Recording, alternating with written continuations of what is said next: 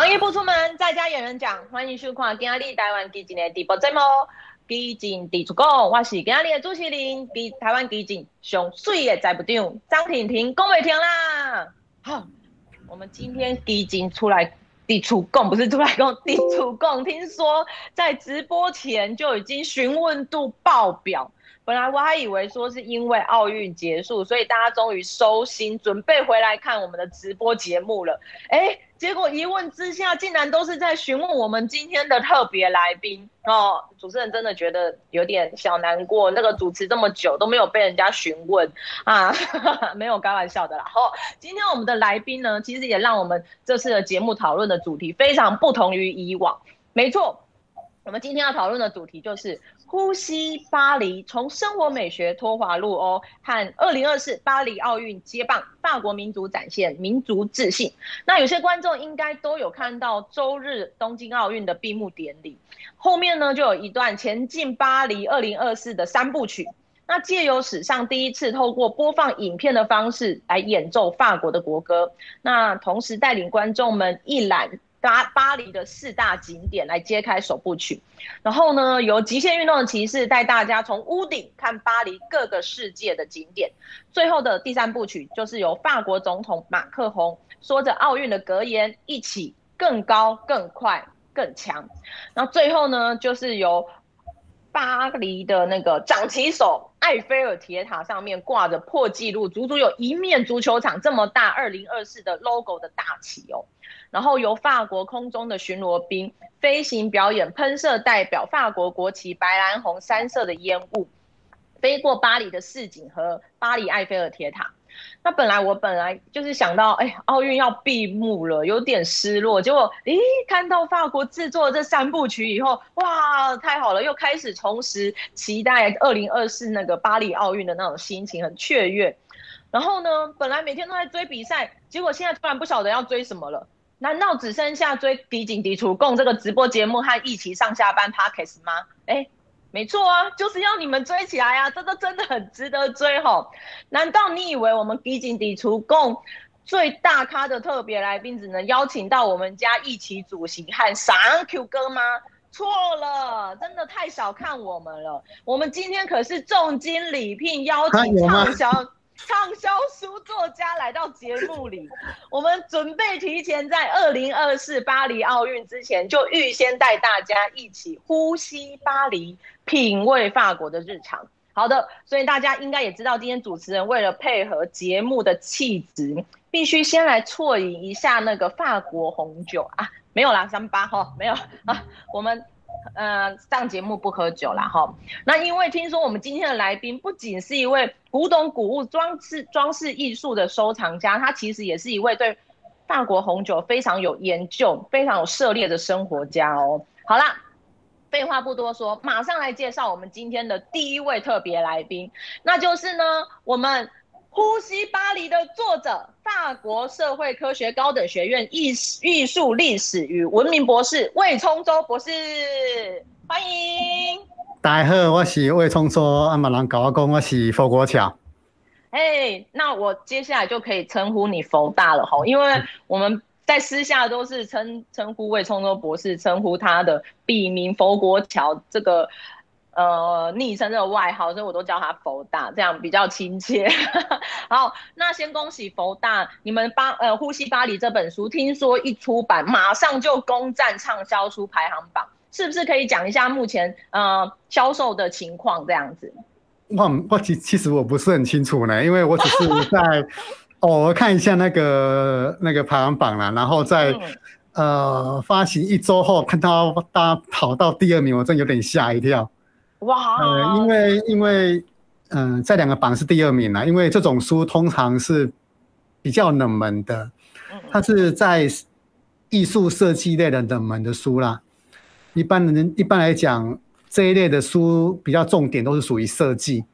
那我这个不是讲设计，也不是讲美术，它是讲收藏，更加冷门，所以有这个成绩，我是很感谢大家的帮忙。哇，太好了！先恭喜你，我自己本身也是购入了一本，等待会请你签名一下。好，我其实我要帮我们的观众来谋取一下福利啦。哦，我刚刚私下就有跟佛大就是偷偷的询问一下，如果你有在那个，如果你有去先去购买这本《呼吸巴黎》这本书，那之后呢，请你们关注我们台湾激进高雄党部的粉砖，我们之后呢会在粉砖上面，然后会有呃《呼吸巴黎》这本书，然后我们在。开放的公共空间可能是骑楼，然后我们会有限制一定的人数，然后让你们带着书来，让我们的作者亲笔签名，然后帮你在书上面呃写上你的大名跟他们的签亲笔签名这样子，这个福利可以吗？可以，可以，很好啊，谢谢。好，谢谢你。那接下来呢，我要来介绍一位，也是跟法国非常有渊源。不是和韩国有渊源的，我们激进新闻部副主任陈子瑜。嗨，大家好，我是陈子瑜。那同样的，哎，我这边也有一本呼吸巴黎的哈，那希望这个隔空先给佛大签名一下。那当然，因为跟佛大在巴黎住了十几年以上比起来，我这个算是小咖了，算半吊子。可是，在看《呼吸巴黎》这本书的时候，还是有一种。深深的一种怀念的情节，因为里面提到的有一些，特别是古物的市集，那个也是我在巴黎的时候，诶，没事就想要去逛逛的地方啊。特别是那个 Porte Bonne 那边，真的是非常的浩瀚哦，而且里面的物种也是非常的繁多啊。所以等于说，你光是在那样的一个环境里面，你就可以自然而然感受到，不管是巴黎还是说法国，他们那一种深厚的人文的底蕴跟这个历史的文化氛围。所以在看这本书的时候，基本上来讲，它会让你觉得说，你真的不用出国，你都能可以呼吸到巴黎的空气。那个非常推荐给大家，一定要买一本来看。等下，等下，这样谢谢子瑜的介绍，太好了，你可以帮主持人介绍。好了，没有了，我们要请子瑜介绍一下，为什么你跟法国会有渊源？呃，通常这个就是一点偶然呐，就是之前研究所的时候想说修个第二外语。啊，因为当时候就蛮多人都会想念这个日文啊，或其他的啊，我就想说啊，大家都念，我就念一点可能相对冷门一点点，所以就我去师大修了法文。啊，法文念念之后就觉得说啊，想要去再出国看看有没有机会可以再多念点书，就想说啊，法文都念了，那就干脆去法国吧，就这么阴错阳差的就跑去了巴黎这样子。哎，那不过呢，就是在巴黎的大概两年左右的时间里面，那当然就是说呃，会感受到就像。一百多年前，我们的台湾的前辈，像颜水龙这些前辈啊，他们在巴黎求学的时候那种心情，你会觉得你到了一个等于说近代人类文明的一个精华荟萃的地方，那你的每一个举手投足都会受到那个城市的影响。那当然，巴黎给人的感觉是浪漫，可是你真的生活在那边，你的第一印象是很臭的，因为那边很多狗屎。对，大家巴黎人很爱养狗，但是有的时候不会特别去注意哦那个这个清洁。但是换句话说，就是呃，他们的这一种相对自由的奔放的这种个性，那也会造就出很多不同的文化跟这个艺术它的冲击跟融合。那像在《呼吸巴黎》这本书里面所提到的这个 Art Deco，它的这装饰艺术的这个精华概念，它基本上来讲就是从早期的可能是比较贵族的一种精华，但是呢，到现在已经变。变成说是一般的，呃，大概是中产阶级以上，甚至说一般的法国人，他们都会去呃特别的注重，甚至说一种家传的一种文化。那这样的一个流变，那我觉得对现在的台湾来说，它是一个很重要的一个参考的价值，是因为呃，如果我们台湾除了在这个经济的成就上，你要能够有持续良好表现之外，但是你作为一个台湾人，你要展现出什么样的一个独特的气质？既有着可能是来自于中国的、来自于日本的、来自于美国的，那找出一条真正属于台湾的道路。那么我相信《呼吸巴黎》这一本书里面所提供的方向是非常值得我们做一个参考跟借鉴的。哇，谢谢子瑜，真的是介绍的太好了！我现在开始怀疑你是不是《呼吸巴黎》的第三作者。我、哦、没有，其实我是想要串你的位，就是下次换我来主持这样 子。好好好。不过我们还是要让作者自己亲自的来介绍一下这本书啦，所以我想要来先问问那个佛大，呃，你为什么你你你先帮我们观众朋友介绍一下《呼吸巴黎》是一本怎么样的书？那你为什么会想出这本书？这一本是个很难产的书啊，就是怎么说？在找出版社的时候碰到很多壁，呃。当然有有些原因是觉得这种典藏类的书在书市上很很吃亏，这二十年来几乎没有一个典藏类的书可以变成畅销书，所以这本书在找出版社的时候，大家都很退却。还有一个比较奇怪的原因是，有人会因为这个作者跟佛国桥有关系，出版社会害怕，你知道吗？因为讲究讲究品味的这些人，他们可能对我们这种人的政治立场是比较排斥的。嗯，所以有些出版社就觉得，嗯，不大对哦，用你名字出不大对哦，也有这个问题啊。呃，所以当初是很难产呐，但是。我我们是有一些，我跟我太太是有一些想法啦，就是这本书一出来，一定就要是有一定的销售量啊。那我们讲很多策略啦，包括说图片要很多，图片要很美，然后东西要照得非常漂亮，然后还有种畅销书的策略是，它不能只讲知识，要融入一些个人经验。而且个人在外国经验，等于是我们在组合这些元素的方式，有找出一个写典藏书不一样的方向，然后就因此而产生了这一本。那我也很感谢，呃，有出版社肯接纳这样的一个企划，然后让它出版，而且是以这么高规格的方式出版。它的定价还蛮高的，但是定价高到我本来很害怕。结果你知道，我出版社编辑跟我讲一句话，他跟我说：“会买这种书的人，就是不会计较钱的问题的。” 对，我相信，因为你我就被他说服了。真的，真的，你你一定会被那个，如果你看到这本书，你也会被说服，说它绝对值这个价格买下来。因为我在翻这本书的时候，天哪，里面真的照片。之多，然后这些照片其实就好像带你去浏览一个呃古董界的罗浮宫，只是你从二 D 上面这样看，对。然后里面你除了呃很多照片以外，你还有附赠明信片呢。对对对，嗯，对啊，这明信片听说也是你自己亲手拍摄的。其实我很不想跟大家讲这个事情呢，但是你 你讲了就对啊，因为。呃，因为大家觉得，呃呃，这个这个写写政治部落格的人去出一本装置艺术的书很奇怪。哎，你讲到这个政治部落格，我就必须帮一些观众朋友补一下脉络。其实，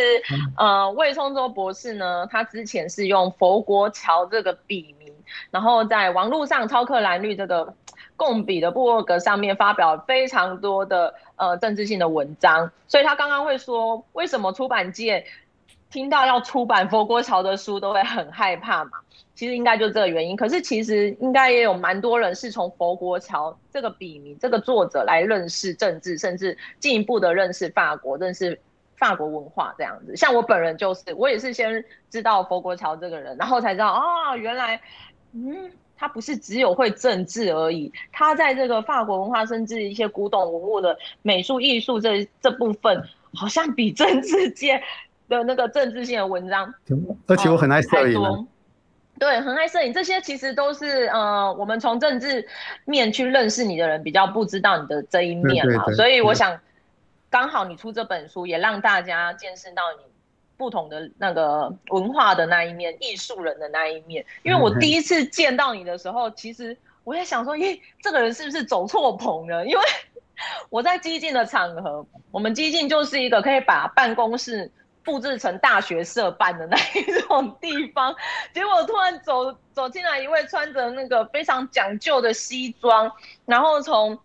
头顶上每一根头发就是他的发型分线，然后到他哎。西装的领子，然后袖口，然后皮鞋等等，你就会觉得，哎，这个人是走错棚，怎么会走来一个大学社办的办公室？所以我第一眼见到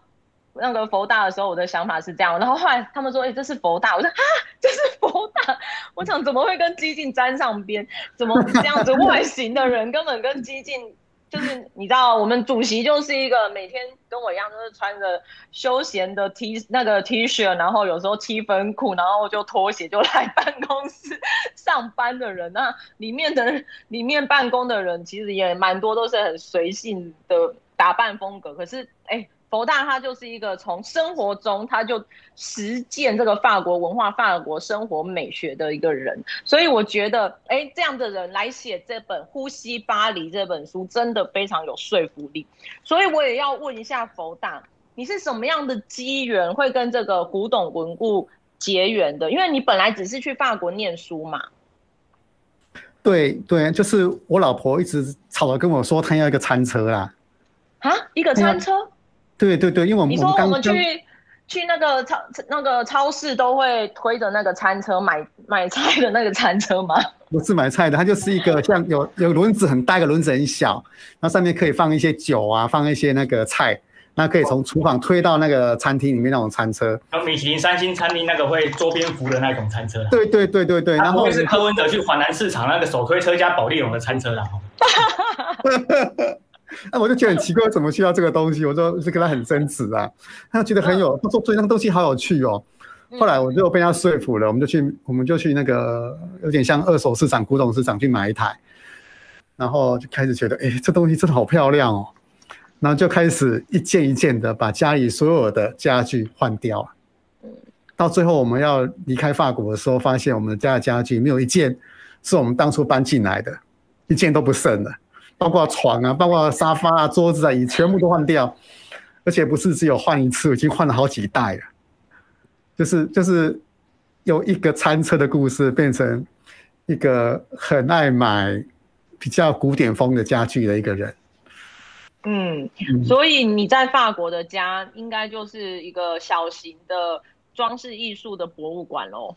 我书里面有啊，我书里面有我的家。对，那哎、欸，如果大家想看，一定要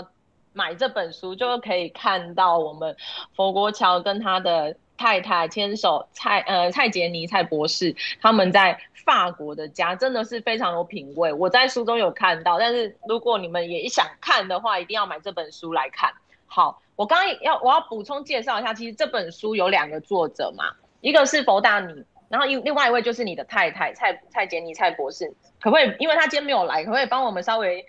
介绍一下他？嗯，她是一个很可爱的女人。哇，真的告白！哇，那你连你连形容另外一半也很法国哎、欸。好，那蔡博士他其实呢？除了是一位可爱的女人，对，然后也其实是一位，呃，他我我知道他在本身他在艺术界也是非常的有研究，像他呃对陈澄波这个呃艺术家，台湾的艺术家也做了非常多研究，然后在网络上也写过非常多陈澄波这个艺术家他的作品的解析，其实大家。有兴趣都可以去看看。那这本《呼吸巴黎》的书就是由他们夫妻两位协力合成完成的。我我可以我可以顺便那个制度性行销一下吗？那你们你这一集就是为了大制度性行销的。因为我没有来，因为我我太太的博论应该是明年或后年会出版。是。目前正在翻译成中文。哇。嗯，哇，他写的是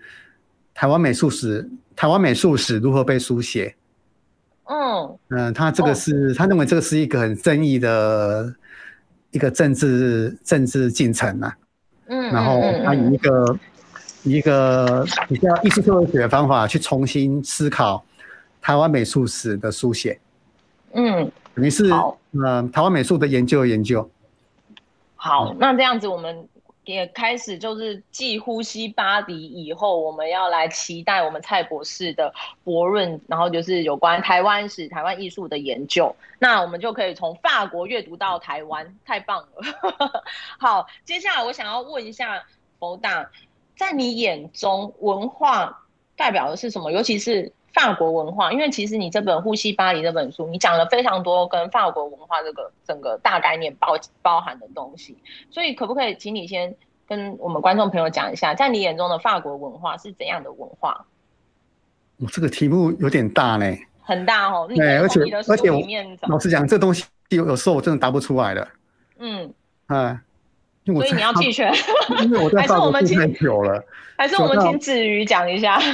怎么忽然变成？因为我觉得就是，我这边用个问题来问佛大好了啦，就是说，因为毕竟你在法国巴黎住了十几年，那也是在台湾出生长大嘛，所以相信一定会有经历过一个所谓的这种文化冲击的这个阶段。那对你来说，在这个两国的文化在互相比较的过程之中，你呃对于法国跟台湾，呃，你最初感觉到的差异是在什么地方？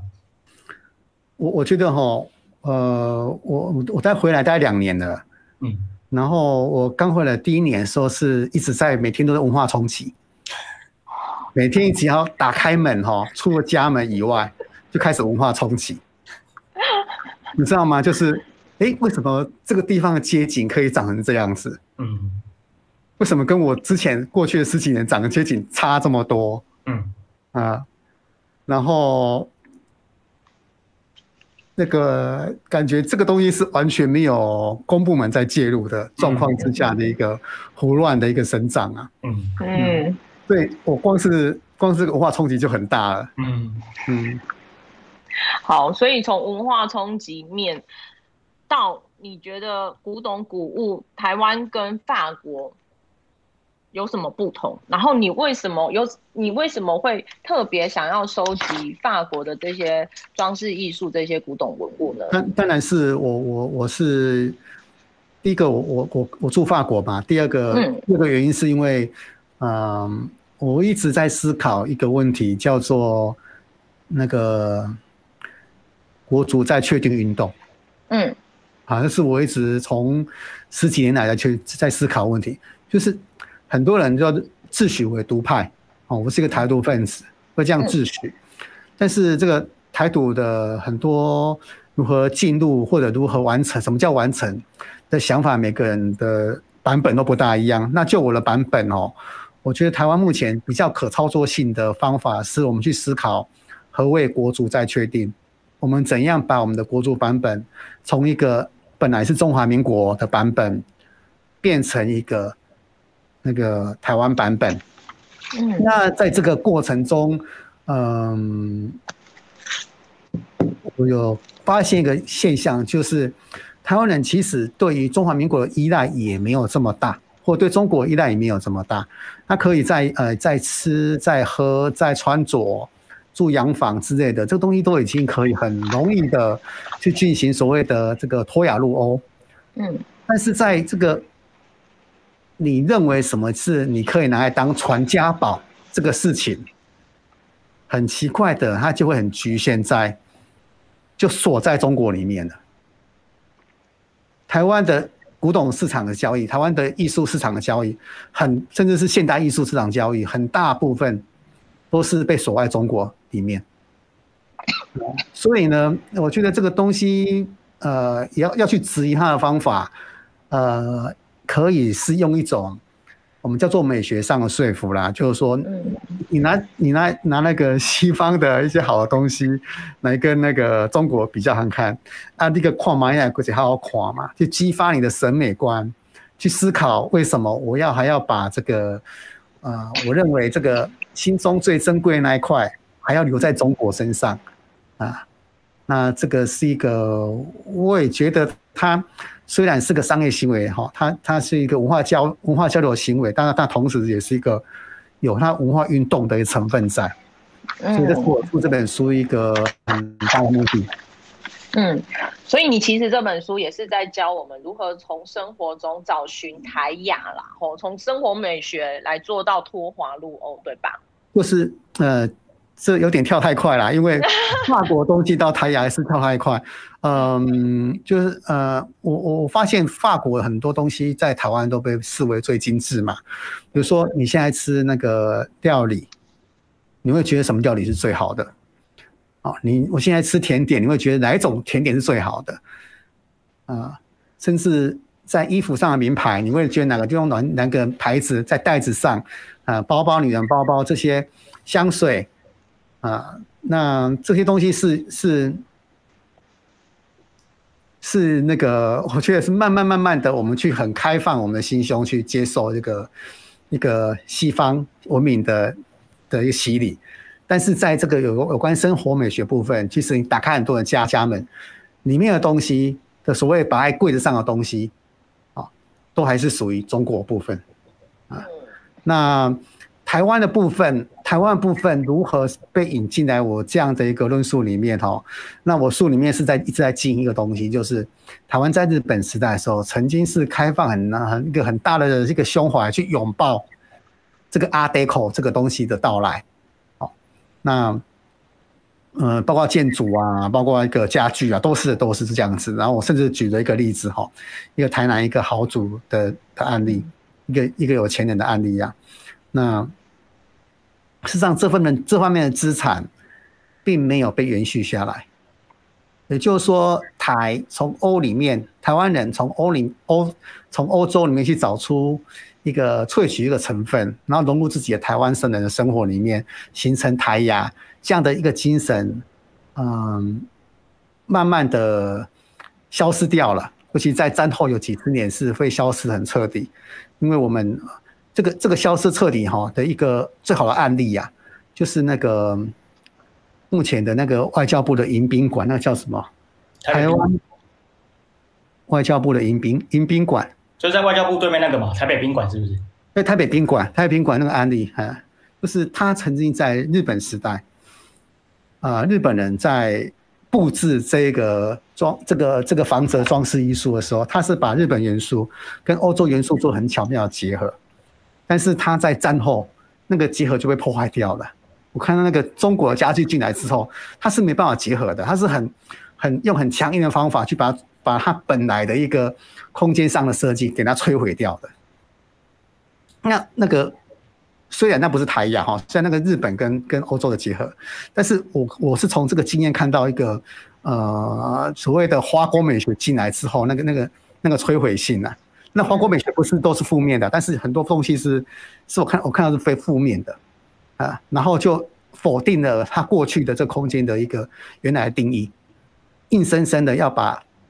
我们中国人这样的东西把它摆进来。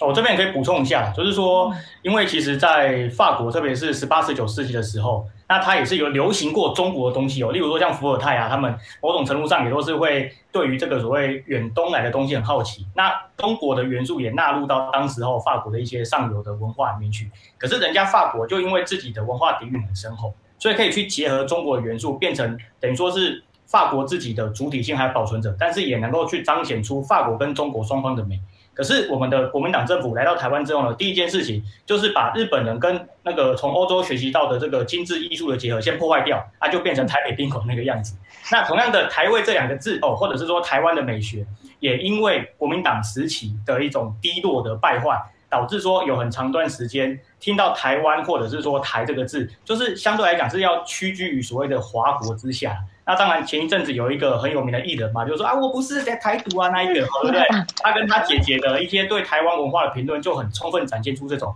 以以中国以华为尊，但实际上他们所继承到的是一种呃一点都不精致的中国文化，但是却用这样的一个方式去打压台湾的文化。那我觉得这就回过头来说，《呼吸巴黎》这本书的重要性，其实不会输给刚刚举的这一本，就是《台湾美术再发现》嘛。因为等于说就是串联了一百多年的时候，那从以前的颜水龙到现在的魏聪周，那大家都都在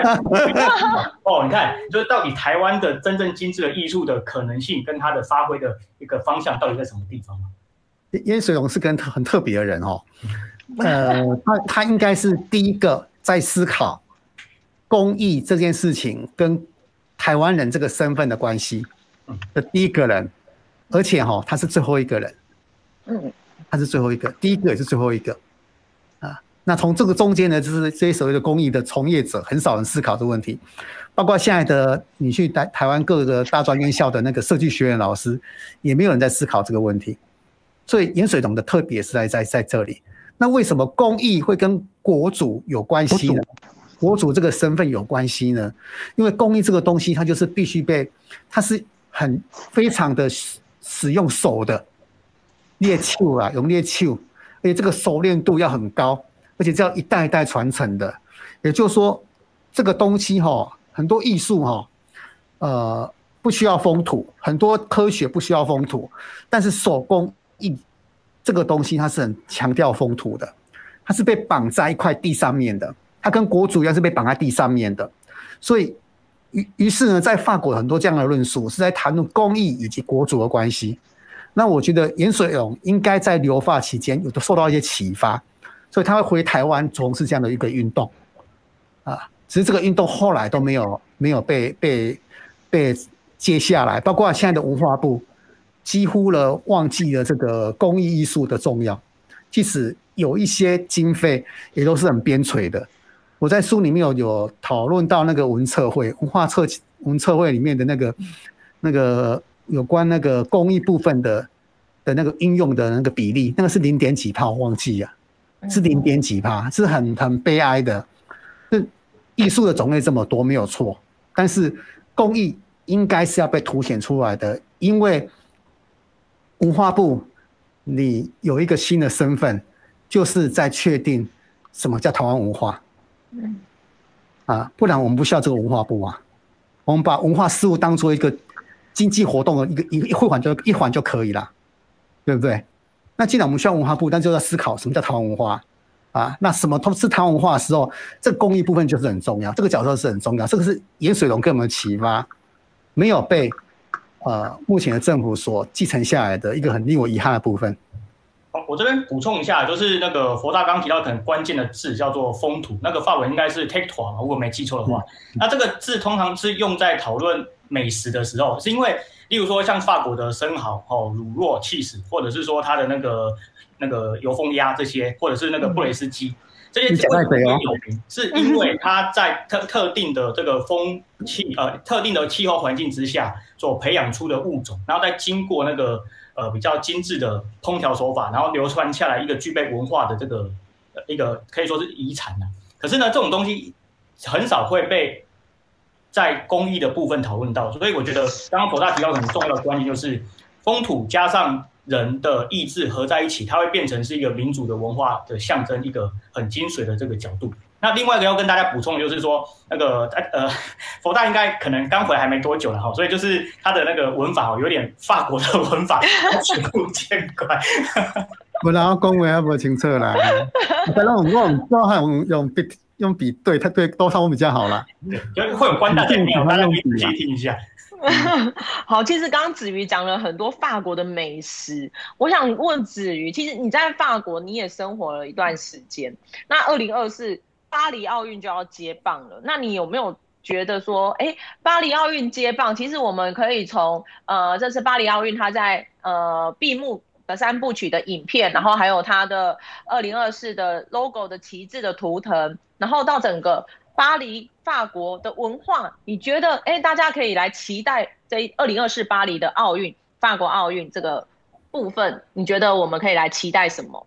其实刚刚在请这个佛大跟我们介绍巴黎的文化或者说法国文化的时候，那他的这些这个我们讨论到一些关键的概念，它其实就可以从。在这个东京奥运上面，巴黎接棒影片中，可以得到非常明显的展现。那我个人的认为，因为我的居住时间没有像佛大那么久，那可能在观察上会比较稍微粗浅一些。不过呢，我认为就是在这一部短短的八分钟影片里面，那巴黎的这支影片，它充分展现出了一种就是拥有深厚文化底蕴的民族，它所展现出来一个非常自信，而且是一种荣耀的这种感觉。因为它的影片有很大的特色，就是。它里面有很多大家都知道的巴黎景点，可是你不是用一种很传统明信片式的，或者是说，呃，那种观光行销影片，就是它会一个定点拍正面，然后跟你说啊，这就是罗浮宫，不是。例如说罗浮宫的场景，它是直接拉到了胜利女神像前面的阶梯，那这代表什么？这代表如果你没有一定的文化涵养，你是看不出来它到底在哪里。那等于说法国的这支影片，它就是要求你这个观众必须要有跟他们有同样的。层级的文化涵养，你才能知道说这部影片到底美在哪里。那另外一部分就是说，它大量的去运用，就是说可能是从上而下，或者说位于一个顶峰的这个角度去拍这个影片，包括极限运动的骑士嘛，他骑过大皇宫啊、铸币厂啊，哦，甚至这些地方。那甚至还有小提琴家，他是在那个呃 Stade de France，就是法兰西体育场上面去演奏音乐。那最经典的当然还是有一个太空人，他在太空梭里面演奏马赛曲。那这些其实都是在。隐喻着，我认为啊，就是法国它有这个自信，会让二零二四的巴黎奥运变成是一个可能说是有史以来会让大家最印象深刻的这个奥运。那这个通常背后就是一种法兰西的民族荣耀的展现。那这个也可以从他们的这个图案的旗帜看得出来，因为它里面这个土地反转的特殊效果，它实际上是把圣火火炬跟他们的呃民族精神嘛，Mahayana 合在一起。那这样的部分呢，其实也呼应的就是说，在呃西元一九零零年的时候，巴黎奥运它也是第一个在这个奥运项目里面有开放女性选手的这个奥运。那另外一个就是说，在一九二四年，刚好也是一百年前，那巴黎也曾经二度的举办奥运。所以其实呃，从二零二四巴黎奥运的这个影片的一些小细节里面，是可以真的看得出来，就是一个对自己的文化、对自己的民族有自信的这样的一个国家，它所能展现出一种对于全世界的。呃，我是想要说是一种像下战书啊，你知道吗？他不是单纯在分享，就是说，如果你们觉得拍的比我好，你们过来试试看，大概是这种。是，可是其实近几年法国在国际上面，大部分都会最近几年啦，吼，都是比较负面的新闻，比如说嗯黄背心运动啊，然后巴黎圣母院的大火，然后之前连环恐攻，然后再加上嗯最近。最近巴黎好像到了周末就会，呃，法国人民就会上街头去抗议。最近有呃，法国总统马克宏他推行了一个新冠通行证。那法国人民他们好像就是他们对人权、对人权自由是非常非常重视的一个国家，所以他们极度的厌恶马克宏他提出来这个新冠通行证的这个措施。那子云哥可以跟我们分享一下，在你生活法国巴黎这段时间，你觉得法国人民他们对人权自由和对台湾台湾人对人权自由这样的想法，两个民族之间有什么样的落差？呃，我这边先简单起个头，因为我相信等下福大应该可以说得更精辟啊。那我这边简单的观察就是说，嗯、呃，因为台湾民主化大概三十年，那其实，在我们甚至我们这一代，更不用说比我们更早的那一个世代，就大家的心里面还会有一种所谓的党国威权的残余啊，就是说我们会自我审查。例如说上街抗议这件事情，可能到现在还是会有一些年纪比较大的长辈，就是说啊，你干嘛没事上街去乱？可是这样的概念在巴黎是完全不适用的，因为法国人他们就认为说，我上街就跟我去散步一样啊，我看不爽我就是要跟你抗议啊，这个是他们一个已经可以说从一七八九年到现在，甚至更早之前就已经是生活的一部分了。所以不要说你搞一个这个肺炎的通行证。人民抗议，我还在巴黎的时候，他们当时候就为了萨科齐的那个劳动法改革，延后退休年龄，就有一百多万人上街在抗议。所以基本上来讲，法国的某一种程度上，它就是一直并存着这个秩序冲突，然后最后的融合，再让法国更进步的这么一个 SOP 在做一个进行啊。那这个部分的一个更细节一个文化的呃背后的脉络，那我相信就是佛拉这边也可以帮我们再做一个更深入的这个解说，这样子。买了，拍谁啦？不 应该喝啊！哎，就是因为因为其实哦，那个法国有一种一个网页是在讲说，今天哦，巴黎哪里有游行？嗯，大家其实可以去看那个网页，你就会吓一跳。每天每天都是一列，都是好长一排，好长一排，不是一个哦，是好长一排。但是那个是每天的活动，每天。所以游行已经变成法法国的日常这样子，就跟我们去公园散步拍手一样的概念这样子。嗯，就是很很很平常的事情，就是他们叫做走走走下街上啊，这是他们一个表达意见的一个很重要的方法，让自己的意见被别人看到啊。嗯，这个。所以，那我就觉得很奇怪，既然法国他们是对人权自由，然后对表达自我这么强烈的一个民族。但是他们同时在艺术、在文化这种比较感觉会，呃，内敛，然后感情会非常多的这些文化艺术的表现上，你觉得跟他们的民族这些讲讲求这些人权自由的这个民族有没有冲突？或者是你觉得可以在哪些作品上面我们可以看到？这这个没有什么冲突啦，就是，嗯，这个。呃，一个政治，一个艺术家也会有看政治的那个表表现的方法，然后一个政从事关心政治的也会同时会喜欢艺术，这个在法国是一个很正常的事情。佛大就是个很好的代表。对对对，想这么说。好，所以所以他们的作品其实也是体现他们自己这个整个民族性的，嗯，他们都会把他们的想法、他们的生活，然后就。把它投射在他们的作品里面。其实我从你的这些书中看到很多照片，我都觉得，哎，好像真的就是生活在法国里面。那因为我们今天节目也快到尾声了，所以我想要再请那个佛大，你来好好的介绍一下你这本书有哪一些值得大家收藏的理由，这样子。不是整本都值得吗？嗯，如果你因为哈，其实其实台湾有一间装饰艺术博物馆哈，它是在世界上的位置是很重要，但是我们都不知道它的存在。那个叫做故宫。哦。啊，其实故宫里面有很多的物件，它不是美术的，它是属于工艺品。只是我们一般来讲，那些工艺品并没有受到足够的重重视啊。呃，我讲的最好的例子就是，呃，你提到故宫，你会想到什么样的东西？你可以想到什么翠玉白菜啊，什么肉青石啊这些东西。那其实这这个东西是属于这两件东西，它的它的价值在哪里？它价值只有在像而已。啊，它是一个好的工艺品吗？它其实不是的。嗯，好的工艺品应该有它的一个美美学上的理由。而不是在一个像的理由。那呃，虽然说呃，我们对华国美学这东西啊，并不是那么的肯定啊，但是但是这个故宫里面哈，它其实上有些中国文化一个比较精华部分，在工艺品上，它其实都是没有被好好的诉说的。呃，如果你觉得这个故宫到目前为止还在讲究说，你来看就是要看肉青肉青史跟什么。翠玉白菜，那就代表说，目前这个馆的经营还是出了问题。那我我我是希望说，有这本书，我这本书也是同时在谈工艺美术的。那